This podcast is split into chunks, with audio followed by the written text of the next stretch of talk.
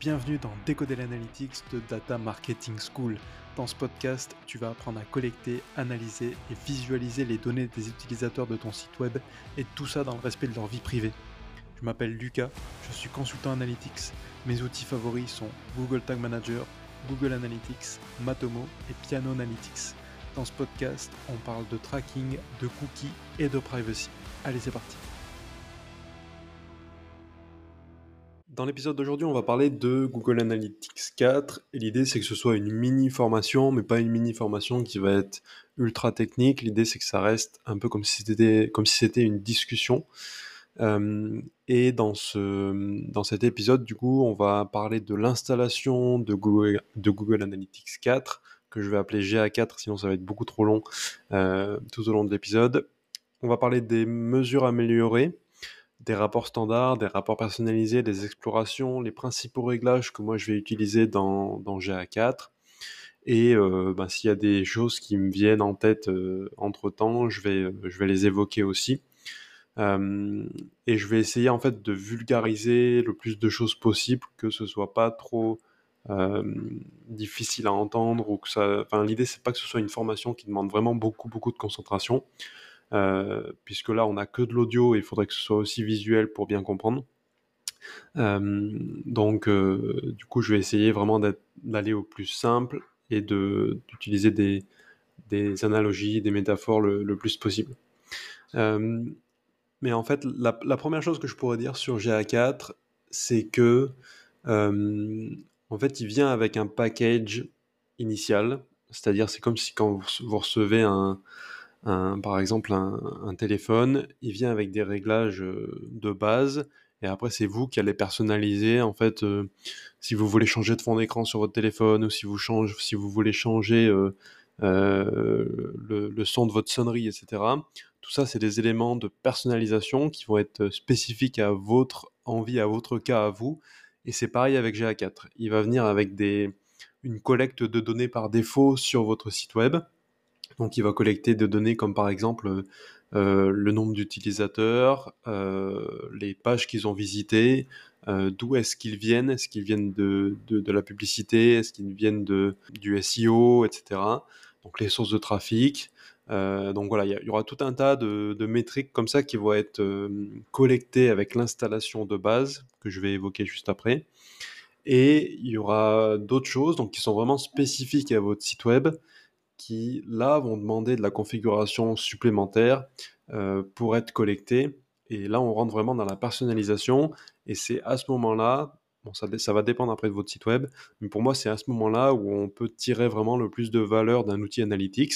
Euh, ça peut être GA4 ou ça peut être un, autre outil. Hein. Ils, fonctionnent euh, tous de la même façon avec un package de base et euh, de la personnalisation si vous faites de la configuration supplémentaire. Après, d'un point de vue commercial, GA4 c'est un outil qui est gratuit.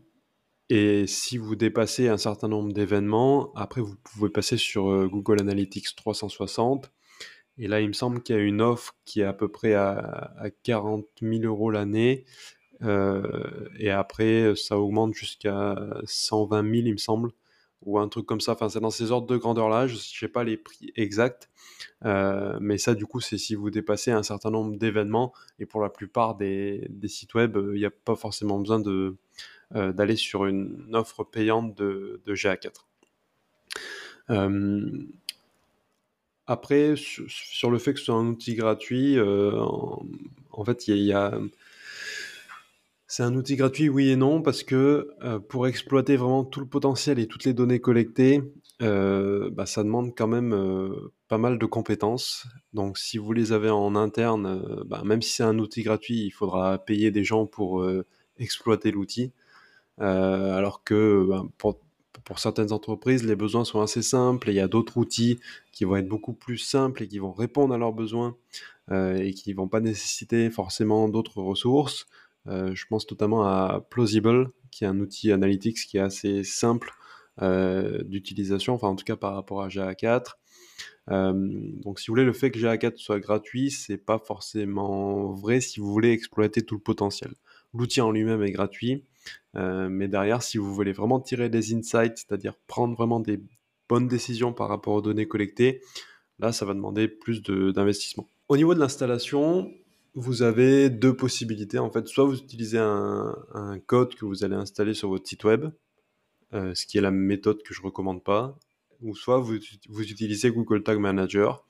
Euh, et même si aujourd'hui vous n'avez pas euh, Google Tag Manager, ça vous permettra de, bah, prendre connaissance de, cet outil, de voir comment il fonctionne et sur le long terme, c'est vraiment mieux d'utiliser euh, un outil comme Google Tag Manager pour gérer vos balises, les balises que vous installez sur votre site web, que ce soit GA4 ou que ce soit avec un autre outil. Ensuite, euh, ben c'est un peu lié, mais du coup pour l'installation de Google Tag Manager, euh, ben ça, ça va dépendre de ce que vous utilisez comme site. En fait, si vous avez un CMS, il va y avoir des plugins qui vont vraiment faciliter l'installation de Google Tag Manager via une interface et va mettre à disposition en fait les données du CMS euh, dans ce qu'on appelle la data layer. Je rentre pas dans le détail, mais en gros, euh, les, plugins en fait, ils vont prendre toutes les données de votre CMS, donc par exemple les catégories de vos articles.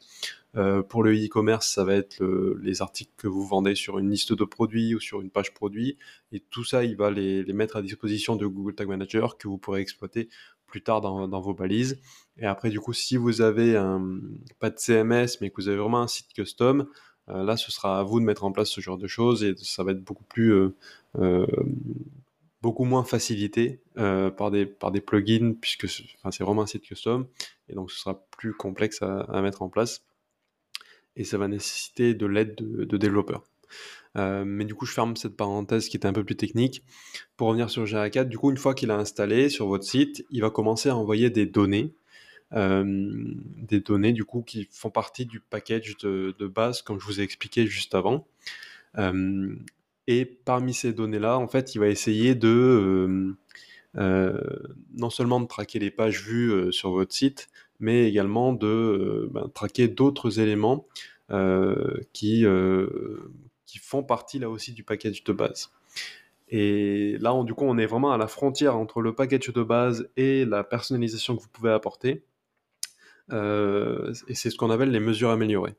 Et les mesures améliorées, en fait, il va essayer au maximum de traquer des choses sur votre site sans savoir comment votre site est construit. Ce qui fait que ben, des fois, euh, ça, va, ça va fonctionner parce que ça, ça, ça correspond à ce que GA4 avait imaginé. Euh, mais des fois, ça va pas fonctionner parce que votre site il fonctionne différemment que ce que les mesures améliorées attendaient initialement. Donc euh, moi en fait au niveau des mesures améliorées, ce que je fais généralement, c'est que je les désactive totalement parce que ça va traquer des choses, ça va envoyer des événements à GA4 qui, euh, bah, dans un premier temps, ne sont pas forcément liés à un besoin client euh, de, de, collecte de données.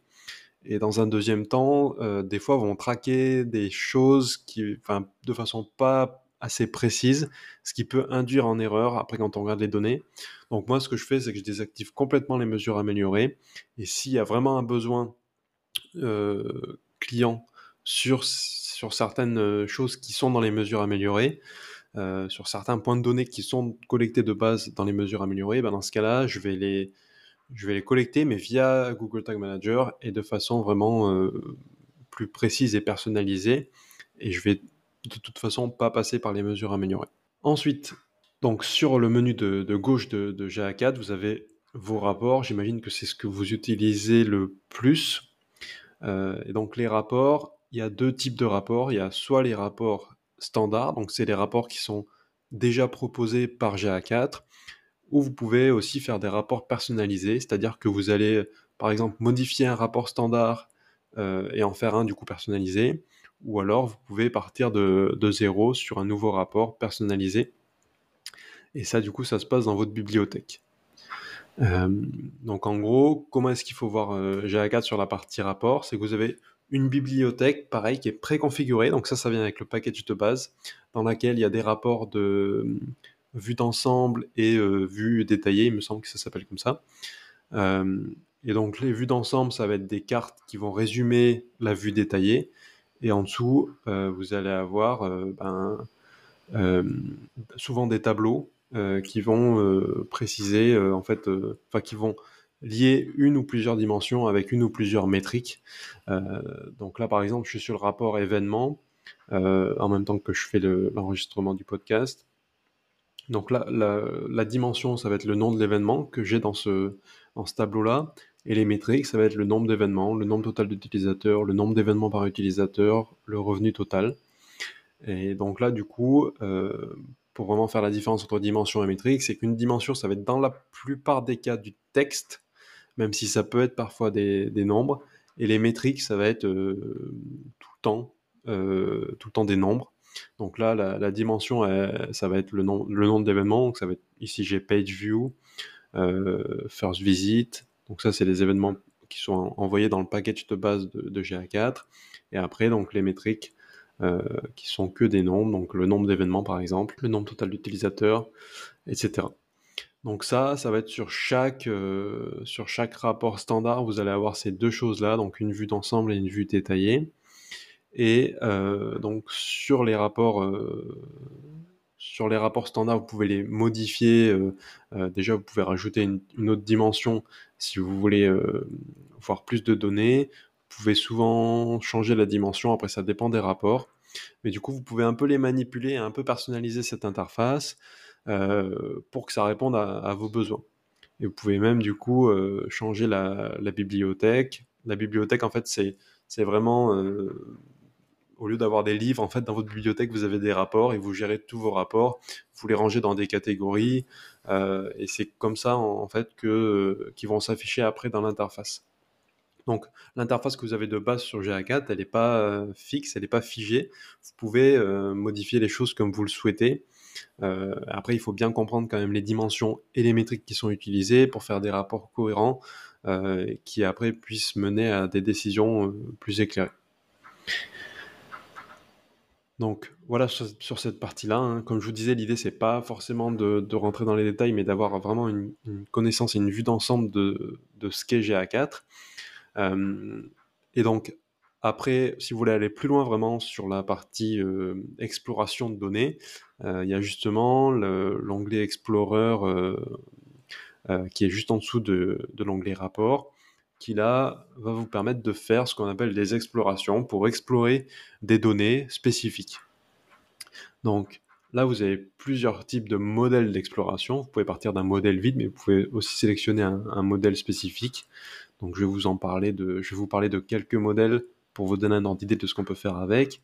Donc il y a le format libre euh, qui est euh, ben, un tableau sur lequel vous mettez les dimensions et les métriques que vous souhaitez.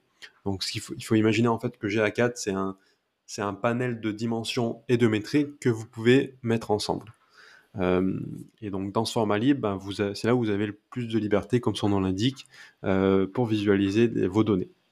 Ensuite, il y a l'exploration entonnoir qui vous permet de vraiment, euh, si vous avez identifié un tunnel de vente sur votre site, donc pour un site e-commerce, le tunnel de vente il est, il est assez facile à identifier.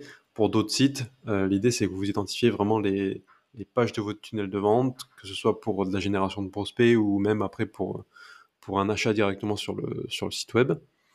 Et euh, en gros, vous mettez vos, différents événements dans ce tunnel de vente, dans cette exploration d'entonnoir sur GA4, et ça vous permet de savoir le taux d'abandon entre chaque étape. Euh, et ça peut être euh, un bon moyen d'identifier ben, un souci dans votre tunnel de vente l'exploration du chemin, euh, ça, ça, permet en fait de choisir un, point de départ ou alors un point d'arrivée. Euh, si vous choisissez un point de départ, par exemple votre page d'accueil, vous pouvez en fait euh, voir tous les chemins qui suivent votre page d'accueil. Donc quand un utilisateur arrive sur votre page d'accueil, où est-ce qu'il va Quelle est la plus grosse proportion? Est-ce que la plupart des utilisateurs vont sur votre page contact ou alors sur des pages d'articles de blog ou sur des pages produits? Et vous pouvez aussi faire l'exploration du chemin dans l'autre sens, c'est-à-dire de partir par exemple d'un événement d'achat et de voir quelles ont été les pages précédentes ou alors les événements précédents qui ont été envoyés. Ensuite, vous avez l'exploration qui s'appelle explorateur d'utilisateur et que moi je vais venir utiliser pour vraiment une fonctionnalité spécifique de, GA4. C'est la fonctionnalité qui s'appelle le User ID.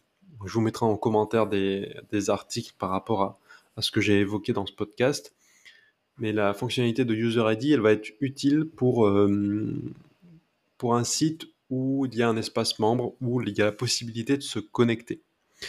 Euh, et du coup, quand, quand, un utilisateur se connecte, il va avoir un, identifiant utilisateur dans votre backend, et c'est cet identifiant-là qu'on va utiliser pour envoyer un outil analytics comme par exemple GA4, Et du coup, ça permet de regrouper les utilisateurs par identifiant et de pouvoir les traquer à travers plusieurs appareils. Parce qu'en fait, sans cet, identifiant-là, GA4 il va déposer un cookie dans le navigateur avec un identifiant spécifique. Et ce cookie-là, ben, quand, l'utilisateur va utiliser son téléphone, sa tablette ou un, ou un nouvel appareil, euh, ou qui va complètement fermer son navigateur et le réouvrir plus tard, eh bien, ça va être considéré comme un nouvel utilisateur, sauf si il est connecté et que vous pouvez utiliser la fonctionnalité de User ID. Donc, dans cette exploration-là, exploration de l'utilisateur, euh, moi, ça me permet de voir les identifiants des utilisateurs. Donc, quand c'est euh, une chaîne de nombres, point et une chaîne de nombres, je sais que c'est euh, un identifiant qui a été déposé par, par GA4. Et quand c'est un, autre identifiant qui correspond à mon back-end, là, je sais que c'est quelqu'un qui est, qui est, connecté et qui a et qui est du coup suivi par rapport à son identifiant utilisateur. Euh, mais je vous mets un article sur ça dans la, dans la description parce que là c'est quand même un petit peu plus technique. Donc voilà pour ça, au niveau des explorations, c'est vraiment les principales que moi je vais venir utiliser. Et après, donc dans la partie administration, il y a quand même quelques réglages que je fais euh, souvent. donc bien sûr, ça va d'identifier les événements de conversion. quand vous mettez en place vos événements. L'événement purchase, c'est un événement de conversion par défaut. Euh, donc, comme je disais avant, ce que je vais venir faire, c'est désactiver les mesures améliorées et les configurer manuellement si le besoin est là. Je vais mettre en place euh, des définitions personnalisées si j'envoie vraiment des événements et des, et des paramètres d'événements qui sont vraiment personnalisés, donc une collecte de données qui va au-delà du, du package standard de, de GA4. Euh, là, si j'envoie des, des noms de paramètres ou des noms d'événements qui ne sont pas connus par, par GA4. Dans ce cas-là, je vais utiliser des définitions personnalisées pour pouvoir euh, euh, les utiliser après dans mes rapports. Les groupes de canaux, donc euh, l'idée c'est que GA4 va proposer pareil dans le package de base un groupe de, canaux par défaut. Et je peux créer un groupe de canaux personnalisé pour que ça colle mieux à, mon business, que je puisse avoir par exemple un groupe de canaux, un groupe de canaux des canaux qui, vont être par exemple podcast, euh, Google Ads, euh, euh, newsletter, par exemple mettre le nom de votre newsletter et que ce soit beaucoup plus clair et beaucoup plus adapté dans, votre, par rapport à votre business dans vos rapports. la debug view, c'est plus technique, mais je l'utilise pour voir si les événements sont bien reçus correctement par GA4. Ce que je vais utiliser aussi, c'est l'exclusion de, sites référents. Euh, qui ça, du coup, ça se trouve dans le, flux de données, configurer les paramètres de la balise, et après, je vais répertorier les sites référents euh, à ignorer. Donc là, dans ce, menu-là, en fait, je vais mettre les, euh, les, sites, référents que je vais ignorer. Donc, c'est-à-dire que de base, dans GA4, tous les sites euh, référents, donc d'autres sites web qui amènent du trafic sur votre site, ils vont être euh, dans les rapports. Et euh, sur un parcours de conversion, par exemple, on peut avoir des sites qu'on ne veut pas compter en fait comme site référent, comme par exemple une passerelle de paiement. Si par exemple vous utilisez Stripe dans votre parcours de, conversion sur votre site, donc ça veut dire que les, les utilisateurs ils vont être sur votre site, au moment du paiement ils vont aller sur le site de Stripe, une fois que le paiement est terminé, ils vont revenir sur votre site. Et à ce moment-là, quand ils reviennent sur votre site, GA4, par défaut, il va considérer que Stripe est un site référent et que c'est une source de trafic. Alors qu'en fait, ce n'est pas une source de trafic, c'est juste un outil externe que vous utilisez comme passerelle de paiement. Donc ça, typiquement, c'est un, site web euh, à ignorer euh, dans votre propriété euh, GA4. C'est un exemple. Ça peut être d'autres sites que des passerelles de paiement, mais généralement, c'est c'est souvent ça que moi je mets là-dedans. Euh, il y a définir le trafic interne aussi que je vais euh, mettre. C'est-à-dire que là, vous mettez en fait les, adresses IP de ben, votre adresse IP à vous, l'adresse IP de vos employés, toutes les personnes qui peuvent euh, venir sur le site souvent, mais qui ne sont pas des prospects ou, des clients ou des personnes qui, sont qui, peuvent acheter vos, vos produits et vos services. Donc là, du coup, l'idée, c'est de, lister les, adresses IP qui correspondent à euh, euh, bah, votre entreprise si vous pouvez mettre tout, le réseau entier, ou alors bah, vraiment lister adresse IP par adresse IP. Ça vous permet de ne pas polluer en fait votre propriété GA4 avec des, avec des, données qui, qui n'ont pas à être là. Quoi. Donc voilà pour, ce, pour cet épisode rapide sur, sur GA4. Il y aurait plein plein plein d'autres choses à dire. Euh, mais ça, ça fera peut-être l'objet d'une, formation gratuite également sur, euh, sur GA4 que je ferai euh, à l'avenir. mais j'espère en tout cas que ça vous a permis d'y voir plus clair, d'avoir une vision d'ensemble en tout cas qui est plus claire sur, sur GA4. Peut-être que vous avez des questions du coup par rapport à ce que j'ai dit, peut-être qu'il y avait des choses qui n'étaient pas très claires pour vous. Ce que vous pouvez faire, c'est que vous pouvez poser vos questions, en tout cas si vous êtes sur Spotify, poser vos questions en tout cet, cet épisode. Euh, comme prévu, du coup, je vous mets les liens vers les articles euh, qui concernent GA4 que j'ai fait du coup sur Data Marketing School. Et euh, n'hésitez pas aussi à mettre des commentaires sur ces articles-là s'il y a des choses que vous ne comprenez pas ou si vous avez des questions. Je vous souhaite une bonne journée et je vous dis à bientôt.